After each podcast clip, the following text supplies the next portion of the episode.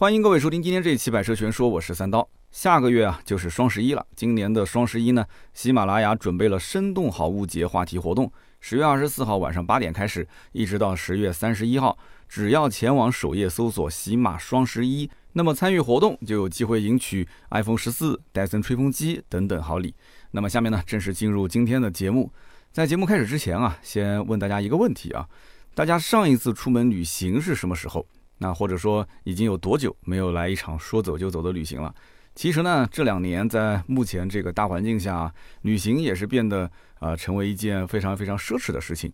特别是家里面如果有孩子的话，这个旅行呢不再是看个人的经济实力或者说时间有没有空余，而是关系到回来之后这孩子能否去学校学习的问题。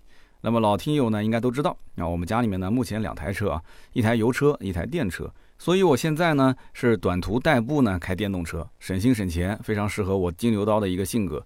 而我的那台油车呢，呃，理论上讲是给媳妇儿开的，但是媳妇儿呢每天两点一线，出门就坐地铁，所以她这个油车啊，一年也开不到五千公里，长期呢处于吃灰的一个状态。不过呢，对于我来讲，如果说啊，呃，跑一个长途大概在两百公里以上，我大概率啊，我是选择油车。就比如说最近这一次六幺八的活动。苏州、无锡、常州各有一场直播，在两天之内完成。那么我跟小伙伴，如果说坐高铁的话，那肯定是来回折腾啊，那又耽误时间，又耗费精力。所以呢，我们就选择开车自驾。那么当然了，开的肯定是我的那一台燃油车。那么为什么跑长途我不太愿意开电车呢？按道理说，这个电车应该更省，对吧？适合我这个金牛刀的性格。但是我告诉你，这笔账我还真的算过。之前我在节目里面也曾经聊过。从我们家呢自驾去到安吉，大概在两百多公里。那么如果说开我的奔驰 C，那平均油耗大概在六点二升左右。那么这个油耗呢，其实我还是挺满意的啊。大家其实稍微想一想，也都清楚，就是燃油车跑高速基本都是很省油的。那么现在九十五号油的价格大概在八块六毛钱一升，那么算下来一公里的油费大概在五毛三啊。如果是跑高速的话，五毛三。那么假如说我开电动车的话，那我的那台威马电池包大概在五十五度电，我在家里面把电给充满，晚上充电啊，就是他们是分股电价嘛，对吧？晚上充电，那么这样的话是三毛五一度，充满电的价格大概二十块钱。差不多吧，二十块钱，我的车 NEDC 四百续航，但是上高速呢，实际的续航也就在两百五十公里左右哦。我们就用二百五十公里去除一下，二十块钱，实际上一公里折算下来也就是八分钱左右。那么跟燃油车比，你看燃油车是多少钱？五毛三一公里，电动车才八分钱一公里，那肯定是便宜啊！我也想开啊，但是问题在于什么？问题在于说我要把这车开出去。那么我要在外面充电的话，那就不是三毛五一度电了。在外面充电的话，基本上公用充电桩的价格在一块二左右。那你看这个价格几乎就翻了四倍啊。那么算下来的话，我的电费其实折到每公里大概也就到两毛五左右了。这个价格一下就上来了。如果按两毛五左右一公里，你再跟燃油车，实际上也很省油啊，跑高速五毛三。那这两者之间其实差别就不大了，只能说相对而言，电动车便宜一些。好，那么我省下来这些钱，我浪费的是什么？浪费的是时间，因为开电动车你要考虑充电的时间和你行驶的距离，对不对？那我跑得越远，那说明我的充电的次数就越多。我每一次充电，那肯定是要花很多的时间在那边去等待的嘛。啊，你不可能说一定是开到宾馆了，然后休息了，晚上可以充一夜，没有那么完美的。白天有的时候也要充电的。那么我要考虑到这些时间的因素的话，就会觉得很麻烦。那还不如坐高铁打个车直接去目的地呢？你说是不是？那么在充电的过程当中也有很多不确定性，比方说你可能开到一个地方，充电桩它不能用了，或者说到一个地方，哎，呃，有很多车已经是捷足先登啊，已经在充电了，你必须要排队。所以对于这个时间要求非常的苛刻的话，真的是不建议开电动车出门。你真想开电动车出远门也可以，就是你对于时间没有任何要求。啊，那就是慢慢的开呗，对吧？你慢慢的等，慢慢的充电，这个没关系啊。那么现在呢，我开长途，我基本上就是会选择两百公里以上，我就开我们家的油车。但是很多的人讲，我们家就一个车位，或者说我们家也没必要买两台车，那么怎么办啊？有些城市包括限牌限行，也只能是家里买一台车。那么如果是一台车的话，哎，今天呢，我们这个节目对你应该就有帮助了啊。今天我们也是借着旅游这个话题来聊一聊，就是在二十到五十万这个价格区间。那么有哪些既能满足生活的刚需，又适合说走就走的旅行？那么有人讲为什么不是五十万以上呢？其实大多数的家庭的购买的预算基本就在二十到五十的区间。那有人讲为什么不说二十万以下呢？那我总得要选一个区间吧。二十万以下，其实你什么车都能开，什么车都能跑。但是在这个区间开出去的车呢，相对舒服一些，是不是能够提升一下这个生活的品质，也可以让你的旅行相对来讲能照顾到啊一车的人，全家的人。那么说到适合旅行的车，一千个人心中有一千个哈姆雷特，每个人都能说，哎，我觉得这款车适合，那个车适合。那么有的人觉得 SUV 的空间大，装载能力也更强一些，而且底盘的通过性也更好，是吧？那么高速行驶也不比轿车的舒适性差，所以有大部分的人觉得 SUV 呢更适合去长途旅行。那么还有人觉得说轿车其实也适合，为什么呢？你看啊，当下已经是二零二二年了，即便是到很多的乡村、乡村道路或者是县道，它其实都是铺装路面，非常好开。你现在即便是要去西藏、进藏，对吧？你开个轿车也没问题。很多人不就开轿车去西藏吗？所以说啊，这个普通的轿车已经完全能够胜任绝大多数的路况，再加上大部分的三厢车，它的后备箱应该说足够装下你旅行需要的一些物品了。而这个轿车相对于 SUV 来讲，重心更低，操控性更好，坐起来也更舒服一些。它后排空间大嘛，然后轿车的分组系数相对于 SUV 呢更小一些，所以车内的噪音会更小，甚至于包括它油耗也会更省一些。因此，很多家庭都是先买一辆轿车，然后增购或者是换购一辆 SUV，是不是？不过呢，还有一部分人会觉得说，这个轿车跟 SUV 啊都太普通了，身边人都开这些车，没有个性。我觉得啊，我要如果是一个说走就走去旅行的人，我要买的是跨界车、旅行车、列装车。哎，确实有很多人都是这样。那么既然有不错的空间，又有很好的舒适性，而且车的造型又与众不同，那我为什么不买呢？对不对？又是刚需，又是独一无二的个性，所以有些人会选择买这样的车型。其实每个人的观点他都没错，都是对的。只要能够安安全全把我们从 A 点送到 B 点的车型，那都是适合旅行的车。那不过呢，咱们先说一下我们上面提到的几种不同的类型，它们之间有什么区别？在这些车型里面有哪些车是可以值得推荐的？那么旅行车，我们先讲一讲。旅行车的英文叫 wagon 啊，那么后来国人非常亲切的翻译成瓦罐。那么这个瓦罐的称号，我也不知道是谁原创的。可以说这个人真的是顶呱呱，非常聪明啊，非常贴切，非常可爱。这个名字起的真的是太好了。wagon 瓦罐这个词呢，最初呢是指那种足够装很多人很多货的工具车。我曾经有一期节目啊，是专门针对啊旅行车啊、列装车啊这些车型做了一个非常详细的专题讲解，大家可以去回听一下。那么这个 wagon 呢，在当年还必须要是马拉的，它才叫 wagon。比如说在十八、十九世纪美国西进运动的时候，那无数的怀揣淘金梦的人，带着自己那些可以忽略不计的家当啊，坐上了驶向荒凉西部的 wagon。只不过那个时候的 wagon 都是马拉的。所以，我们也可以理解成那个时候叫马拉 wagon 啊，这名字也挺好听的，马拉 wagon。那么，等到二十世纪初汽车发明之后呢，马匹逐渐就被汽车取代，马车的车厢也被汽车的车厢取代。虽然说从动力到车厢已经截然不同，但是人们啊，对于空间的需求是不变的啊，需要足够多的人，需要装足够多的工具。所以呢，我们熟悉的旅行车就这样子诞生了。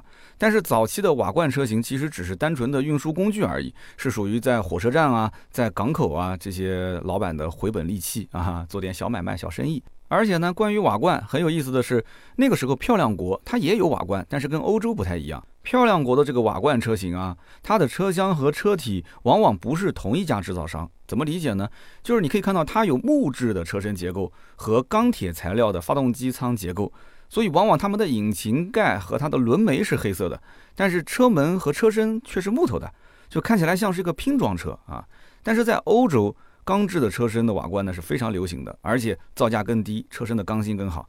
那么随着后来二战之后呢，汽车的经济开始快速发展，空间更大的瓦罐车便在民用车市场上开始逐渐流行起来了。但是在美国呢，瓦罐车后来就被空间更大、装载能力更强的 SUV 和皮卡所取代，从此淡出了人们的视野。但是有一点不可否认啊，旅行车在欧洲市场上的流行是离不开美国市场的影响的。那么跟旅行车非常像的一款车型叫。列装车很多人特别喜欢，是吧？Shooting Break。那么早在一百多年前，其实列装车是贵族用来装猎枪和猎物的马车，其实也差不多，也是要装点工具，装点这个，对吧？我这个战利品，对吧？那么过去欧洲的贵族在打猎的时候，需要自己的马车有独立的货箱来装载这些呃装备，包括我的战利品，这就是 Shooting Break 的一个起源。所以能够看得出，旅行车的血统是工具车，比较平易近人；但是列装车的血统相对高贵一些。在诞生之初呢，就是富人的玩具。但是现在来看呢，其实旅行车也好，列装车也好，呃，好像已经没有分得那么清了啊。包括两门版还是四门版，大家都没有分那么清。只要有感觉，只要有个大的后备箱，只要这个车很优雅，很多人都可以说它是列装车啊，还是旅行车。大家也可以回听我之前的那一期啊，非常详细的讲解它们细微差别的音频节目，还有我们的图文，你可以去了解到底什么叫做啊血统纯正的列装车，血统纯正的。旅行车，好的，那我们接着往下聊。那有人问 SUV 又是怎么来的呢？其实早期的 SUV 啊，就是硬派越野车的一个衍生产品。而硬派越野车就是那种带大梁的啊，它的历史其实你要追溯到二战时期的军车了。我们曾经在讲吉普的这个品牌历史的时候，肯定是讲过这一段啊，非常出名的军车吉普的威利斯。那么到了一九四五年，二战结束之后，威利斯公司又推了它的民用款，叫做威利斯 C 勾杠二 A。那么顺理成章的就成为了第一款量产的硬派越野车。但是呢，网上还有一种说法，说真正的第一款量产的这个硬派越野车啊，呃，不应该是威利斯，而是苏联在一九三八年为了备战生产的 GAZ 杠六幺啊，GAZ 杠六幺，同时也是第一款全封闭车厢的四驱车型。它已经有点像呃当下的这个 SUV 的这种设计理念了。那么除了越野的能力非常强大，日常驾驶呢相对来讲也在那个年代啊相对来讲舒服一些，所以呢也可以称得上是最早的民用越野车。只不过因为当时的苏联的民众啊普遍收入相对比较低，那么这款车呢主要买家还是军队和政府机关，所以准确的说 SUV 的鼻祖。应该是军车，这个肯定是没问题的。那么怪不得国人好像就特别喜欢 SUV，原来骨子里面其实内心深处还是喜欢开军车啊。那么 SUV 的英文全名叫 Sport Utility Vehicle，那么意思就是运动型多功能车。那么其实 SUV 这个名字啊，最早是一九八四年诞生的。哎呦，正好跟我一起诞生了，是吧？那么被吉普当时用在这个 Cherokee。也就是我们熟悉的那个北京吉普切诺基啊，现在不能叫北京吉普切诺基了啊，以前可以这么讲，就是大切诺基嘛。那么从那个时候开始，才诞生了很多真正意义上的 SUV，比方说像福特的探险者，还有雪佛兰的萨博班，还有包括像丰田的 RAV4 啊。我们国内目前老百姓了解最多的，应该就是丰田 RAV4 啊，本田 CRV 这一类。当时的第一代的荣放其实上市的时候，还是引起了不少的轰动的啊。不过这么多年过去了啊，瓦罐已经不再是当初那个回本的利器，那么列装车也不再是富人的专属，SUV 也没有了昔日的硬派越野车的基因。不过没有变的是什么？它们还是一如既往的很实用。好的，那么我们刚刚介绍完了这些不同款车型的背景，接下来我们就好好的说说二十到五十万的区间有哪些适合旅行的车。那么首先呢，我们把价位先分一下，因为二十万到五十万是绝大多数家庭，五十算是天花板了啊，二十呢算是还算能比较好舒舒服服的去出门旅行的一个价位段。那么中间我们还把它分成二十到三十万的区间，然后再分成三十到五十万的区间，同时我们也把它分成燃油车和。混动车和纯电车就是新能源这一块儿。那么我们一直说，二十万以下的车型基本都是刚需车型，要省心啊、耐用啊、不坏啊，这个就是消费者最大的一个需求点。你看轿车里面，像轩逸、朗逸、卡罗拉、速腾都是这样的。虽然说空间呢不算特别大，但是对于一家人来讲的话，刚好够用。但是作为出去旅行的车，那么这个价位的话，很多人觉得空间还是稍微有点捉襟见肘了啊。因此，适合出门旅行的车，在中国市场里面，它不一定是消费者这种十到二十万的刚需的价位段。那么，对于很多家庭来讲啊，花个五十万再往上去买车呢，可能就稍微有点吃力了。那么，大多数家庭五十基本算是一个天花板，所以我们就把价格分在了二十到五十万这个区间。那么二十万到五十万这个区间中间有三十万的跨度，我刚刚也说了，分成两个价位段来聊，也分成燃油车跟新能源车来聊。其实这里面还有一些区别，比方说有的人他虽然花到二十到五十万，但他是刚需啊，家里就一辆车，但是有些家庭呢，他家里面可能会有两辆甚至三辆车进行一个备选啊备用，那么只能说我们照顾其中一部分了，我不可能说面面俱到。所以今天这期节目，我们接下来在包括提供车型去推荐的时候，不要抱着一些有色眼镜啊，抱着一些说啊，道哥啊，你这个没说那个没提啊，不要这样。我只能说是根据我自己的心中的一些想法来分享我的观点。那么毫无疑问，在这个区间里面，其实 MPV 你也可以选。那 MPV 肯定是中间我们在对比下来空间最大，但是 MPV 一般都是两驱，而且轴距比较长，接近角、离去角这个东西没有人去看 MPV 看这个的，对吧？通过性怎么样？没人看的，它只要能舒舒服服的多载几个人远行就可以了，甚至于它的底盘高度连马路牙子都上不去，对不对？那这怎么谈诗和远方呢？所以只能说跟我们今天这个主题不太契合。那么因此呢，在后面的推荐环节当中啊，我们没有 MPV 的车型推荐。那么今天的主题呢，既然是这个又能满足刚需，又能适合说走就走的旅行，所以有一个标准就非常的重要，也就是它的通过性，或者说它所具备的一定的越野的能力啊，因为你要到更远的地方嘛，去看一看外面的诗和远方。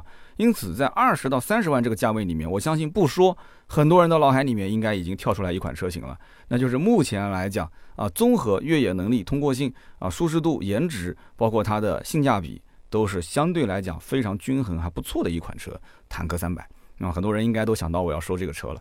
坦克三百也可以说绝对是这个价位段，我们讲二十到三十万价位段里面最火的一款产品。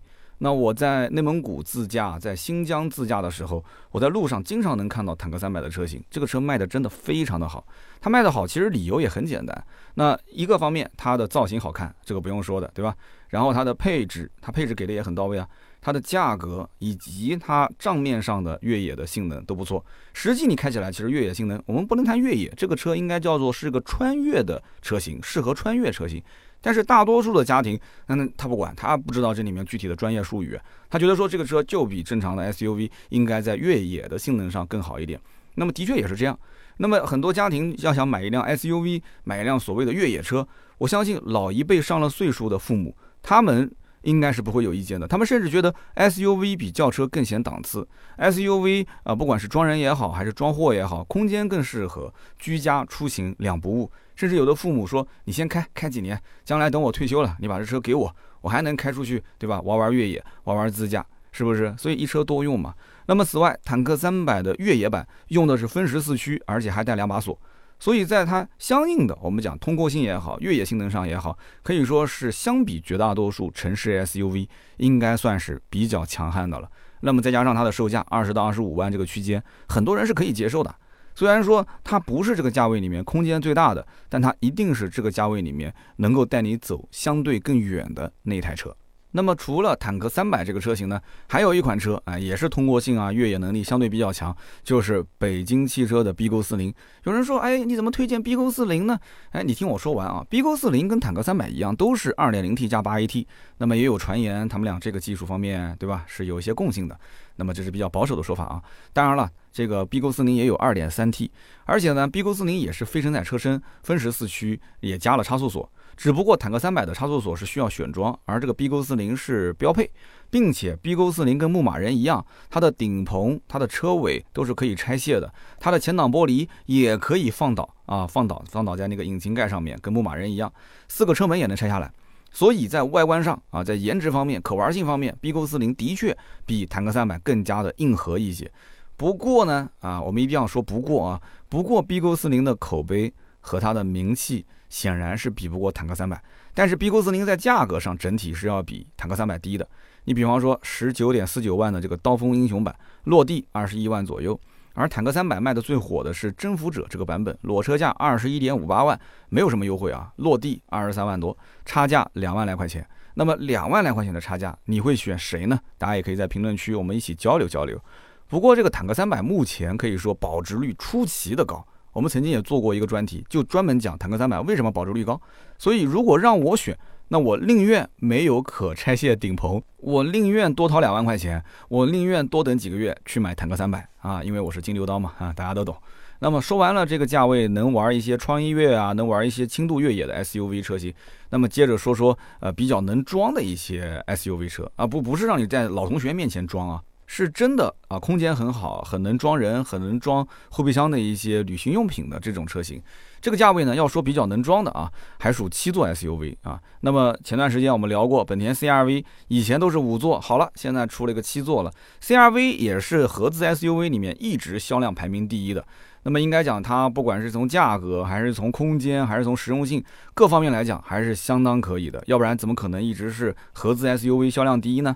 其实另一个价格也很亲民的日系 SUV，但是目前来看销量不太好。其实那款车也很能装，大家可能想不到它的名字叫什么，它叫日产奇骏。没错，就是那个很多人吐槽的，哎呀，在沙漠里面太好玩啦，两百亿美金研发了三缸发动机，就是那个三缸的奇骏。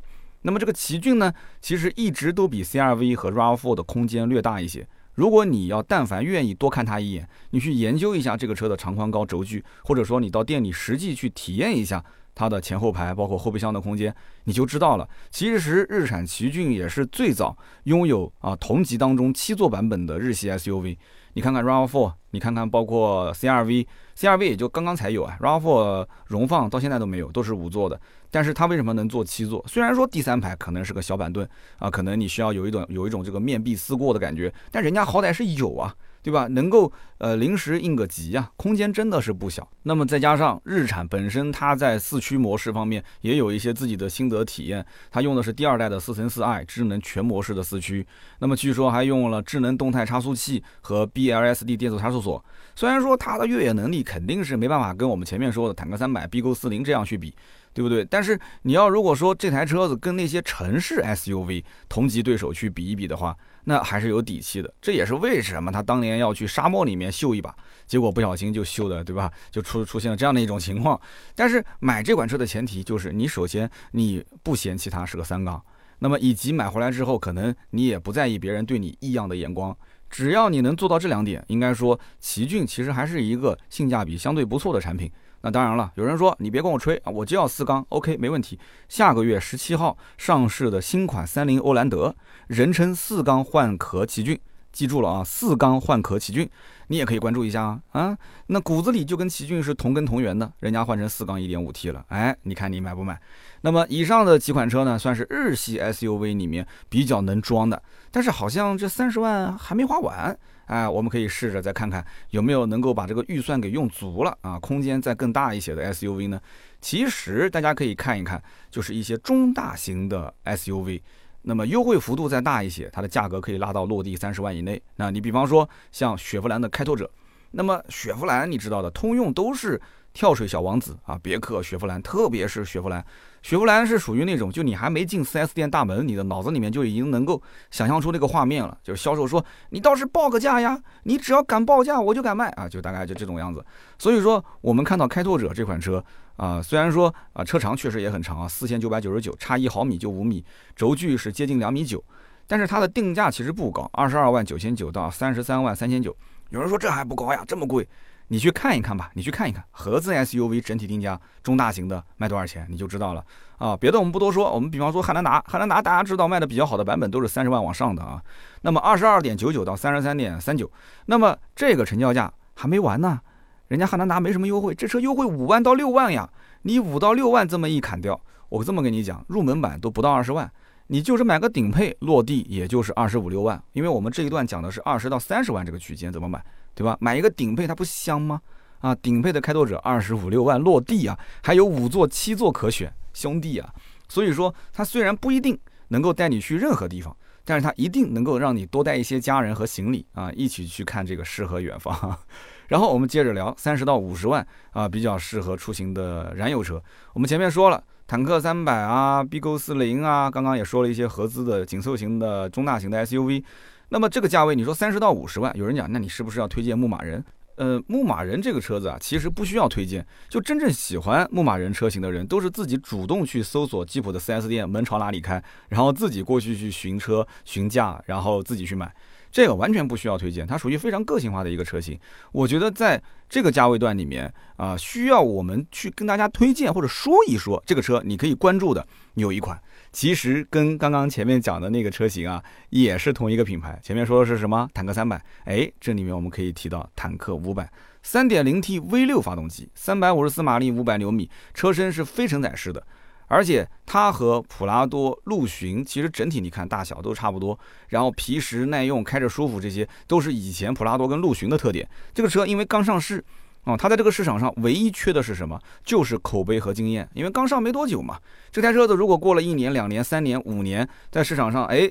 一点毛病都没有，然后同时二手车的保值率又很高，这车子依然能打，肯定是没问题的。但是就目前来讲，你有的人讲我不想尝鲜，我还是有这个价位三十多万，接近四十万了，我干嘛买它？我去买牧马人了啊，我去买其他的一些，比方说，哎，我看看大切诺基也挺便宜的，我去买啊，决斗士也挺便宜的，我去买啊，这个解决斗士不便宜，就是不管怎么讲，就是这种纯兴趣爱好型的，你可以自己看。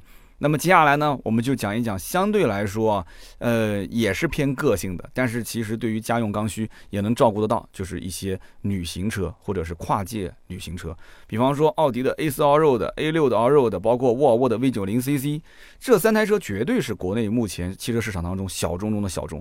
那因为本身旅行轿车它就是一个小众概念，而这三种车型又有一点这种跨界的概念。对吧？底盘呢应该是很低趴的，但它又稍微升高了一些，有的还加了那种越野的轮眉，所以看上去呢就不太像是那种特别纯粹的旅行车。呃，怎么说呢？这种所谓的跨界车啊，我一直不太理解官方为什么要引进，因为跨界车我的评价是非常的鸡肋啊，他喜欢的人也不多，而且定价相对也比较偏高。当然了，有实力的玩这种。小众车型的人当然肯定有，所以跟它的这个整体的订单量啊，一般都是一比一的一个配比，甚至于这个车子本身进口量就很少，然后买的人呢，甚至比这个订单的量还多，哎，你说奇怪不奇怪？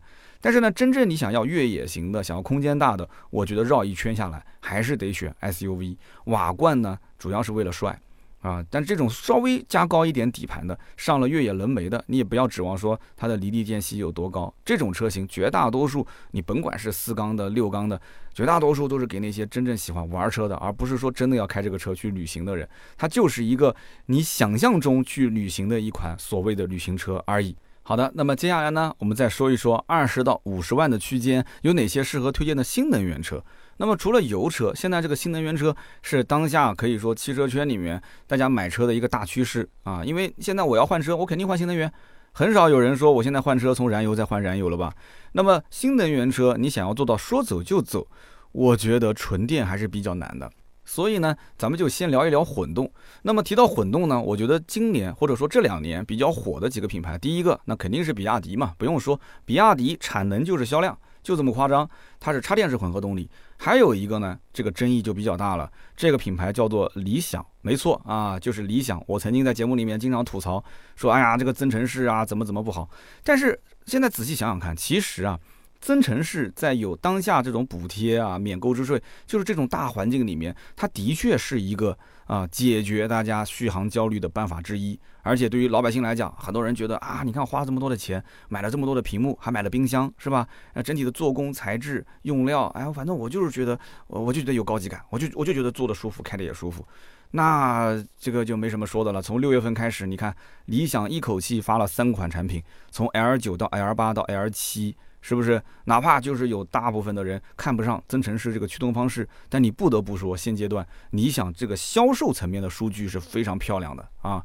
而且你真要说起来的话，增程式它也是一种串联式的混动，它属于混动的一种，只是它的工作的模式比较的单一，就是发动机不能直驱车辆，只能是给这个电机发电。那么因此在高速状态下，毫无疑问用电肯定是能耗比较高嘛。这个时候呢，它进入到混动模式，它肯定是更费油的嘛。不过呢，尽管如此，L 九、L 八仍然卖得很好啊！很多人想出门旅游，作为一个奶爸啊，想要去带着老婆、孩子、家人一起出去，这个车还真的是大多数人的一个备选啊，或者说备选之一。空间大嘛，对吧？然后配置很顶，只要你能做好说高速的时候油耗会略高一些，那我觉得很多人还是能接受的。平时代步用电是吧？上高速的时候油耗高一点嘛。那么其次就是比亚迪的像唐 DM-i 这个车，比亚迪的混动技术到底有多强？这个应该不用我多说了啊。这个现在的 DM-i、DMP 的技术升级到目前这一代确实很厉害。你想一台四米九这么大的一个中型的七座 SUV，它的亏电油耗，亏电油耗啊实测在六升左右。那么应该讲这个成绩是非常好了。很多的车主只要听到这个成绩，那心里面会默默的给他加一分，是吧？那么再加上配置，再加上整体的价格还有口碑，比亚迪在二三十万这个价位，算是国产车型里面应该说天花板捅的是比较高的了。因为很多人买混动车或者是插混车型，预算相对的会比燃油车高一些，所以周围有很多品牌还是非常羡慕比亚迪的。比亚迪目前就是产能决定销量，卖的非常非常的好。那么你进比亚迪 4S 店的门，跟刚刚前面说进雪佛兰的门是不一样的，对吧？比亚迪的这个进店之后，你不要问优惠，你直接问。啊，还要等多久？等几个月才能提到车就可以了。那么我们刚刚聊了这个混动车型啊，也给了几款车型推荐。那有的人说，哎，我就是头铁，我就是想用纯电车来一场说走就走的旅行，行不行？其实这个也不是不行，就是我觉得理论上来讲啊，就真的有一些品牌，比方说告诉你啊，我有很多的这个超充站在路上，我有很多的一些换电站在路上，对吧？而且现在全中国的整个的充电的网点，应该讲还是比较普及的。但是你真的开出去，你会发现这种心情是不一样的。就是旅行中唯一不变的就是变化。有的时候啊，老婆孩子说我们下一站不去这儿了，我们换个地方。你一看续航还剩一百五十公里，你本来是想到目的地去充个电的。而且你都计划好了，目的地呃是有充电桩的，这临时稍微这个这个这个方向盘这么一转，你可能心里面就会很紧张，你第一反应就赶快去充电啊。就算像未来这种有换电站的、有移动充电车的，但是你一旦要是堵在高速公路上面，或者是下错了高速公路上面，或者是走错了，走到一个小路里面，那这种找不到充电桩、没地方充电的焦虑感，我跟你讲，只有经历过的人才能有深深的感触啊。那么是不是有很多人觉得说充电桩很普及啊？啊，的确，现在充电桩的确很普及啊。你比方说像特斯拉在中国已经建了超过一千三百多座超充站了，那么未来呢也有一千多座的换电站了。那么小鹏呢自营的充电站上线大概也有一千多座了。而除此之外，大家最熟悉的，你比方说像国家电网啊、像特来电啊、像新兴充电啊这些，就是全国拥有一万台以上充电桩的有八家企业。那么尽管说这个数据听起来还不错，但是啊，依然不能改变大家的续航焦虑，就是出门之后这个到底能不能充到电的不确定因素，很多人是心里没有底的。那么因为充电桩在各个城市的分布数量是不均衡的。那么在东南部分啊，东南部应该讲是布集了大量的充电桩，这也是为什么在网上有人说我们充电桩很多，有人说我没见到什么充电桩啊。你到了西部，到了西北地区，你会发现充电桩的数量就少之又少啊。我记得我之前去贵州啊，我之前去敦煌啊，啊的确就遇到了啊，充电的这个车辆就只能是当天回到宾馆再去充，外面确实找不到什么充电桩。如果你要是去到西部的一些小城市，那充电桩的数量真的非常稀缺。那如果说再遇到一个什么所谓的小长假啊，旅行的高峰期，你开个充电的车过去，那可能就非常困难了，你要等很长时间。那么我们再讲全国加油站有多少，其实你根本就不要问这个数量，你想想看，任何一个人开一台燃油车，说我要走遍全国国自驾游，你难道还害怕加不到油吗？啊，截止到二零二零年底，全国的加油站有十一点九万座啊。我们不管有多少座，全中国那么多的个城市，加油站肯定是不缺的嘛。所以电车目前而言，相对于油车和混动车型，的确不适合这种所谓的说走就走的旅行。这个我不说别人吧，我就说自己，我自己那辆电动车理论续航四百公里，我去一趟安吉，我都不太敢开。我怎么说服大家去用纯电的车型去啊来一场说走就走的旅行呢？那么最后呢，我们总结来讲啊，虽然说当下这个大环境可能不太适合长途旅行，最多呢可能周边城市转一转，但是从现在你看网上露营的热度来讲，其实大家心里面还是非常非常向往去啊自驾游去远方看一看的，而且也不乏有一些啊说走就走的驴友们啊。那么自驾游比公共交通其实从某种意义上来讲更加的安全。啊，当然也更加的方便，对吧？因此呢，自驾游现在已经是变得越来越流行了。所以，能不能来一场说走就走的旅行，并不取决于当下的环境，也不取决于你开什么车，而是取决于你的心态和决心。你觉得是这样的吗？综合来讲，不管是油车还是混动车型，适合说走就走的车型肯定还有很多，那绝对不只限于我上面说到的这些车。那么还有我没提到的，大家觉得不错的，欢迎在评论区补充，我们一起来聊一聊大家心目中适合自驾游的车型到底有哪些。好的，今天这期节目就到这里，我们下期节目接着聊，拜拜。